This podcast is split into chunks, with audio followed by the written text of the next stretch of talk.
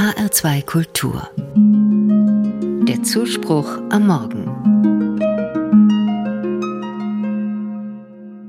Oh Mama, du nervst. Je älter meine Kinder werden, desto öfters höre ich diesen Satz. Mama, du nervst, sagt meine Tochter, wenn ich sie morgens darauf hinweise, die Socken, die sie ausgesucht hat, sind zu kalt für dieses Wetter.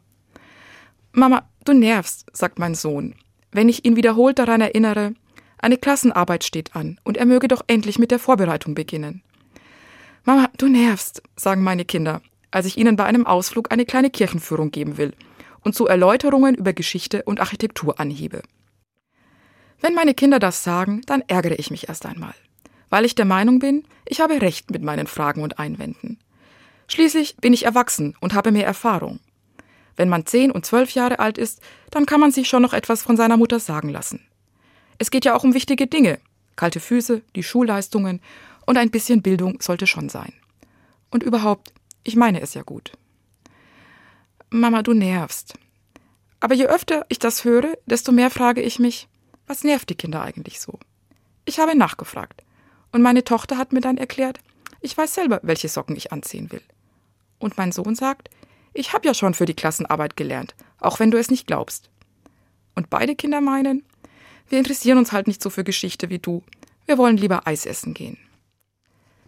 Wenn ich über diese Antworten nachdenke, dann merke ich, es scheint da gar nicht so sehr um die Sache zu gehen, ums Lernen, die warmen Socken, die Kirchenführung. Genervt scheinen mir die Kinder von dem zu sein, was unterschwellig mitschwingt. Da meint jemand, es besser zu wissen als sie selbst. Da traut ihnen jemand wenig zu. Oder es nimmt sie jemand anders wahr, als sie sich selbst wahrnehmen. Wir sind halt jetzt schon größer. Das musst du lernen, Mama, erklären sie mir. Sicherlich, solche Konflikte gehören zum Familienleben dazu. Aber trotzdem machen mich die Bemerkungen der Kinder nachdenklich. Ich finde zwar immer noch, ich muss manchmal nerven, wenn es darum geht, die Kinder zu schützen. Aber ich will auch nicht über ihre Köpfe hinwegreden und wahrnehmen, was sie wollen und schon selber können. Ich merke, wie schwer es ist, hier das richtige Maß zu finden. Wie leicht gehe ich davon aus, ich weiß, was gut für euch ist, und unterstelle stillschweigend, das, was ich vernünftig finde, das sehen andere genauso. Und was für die Familie gilt, das gilt wohl auch für den Umgang mit anderen Menschen, im Freundeskreis oder am Arbeitsplatz. Wahrscheinlich lassen sich solche Missverständnisse nie vermeiden. Niemand zieht ins Herz seiner Mitmenschen.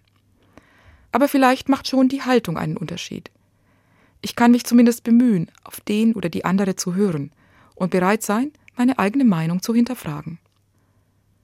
Das macht es den anderen vielleicht auch leichter, einmal Verständnis zu haben.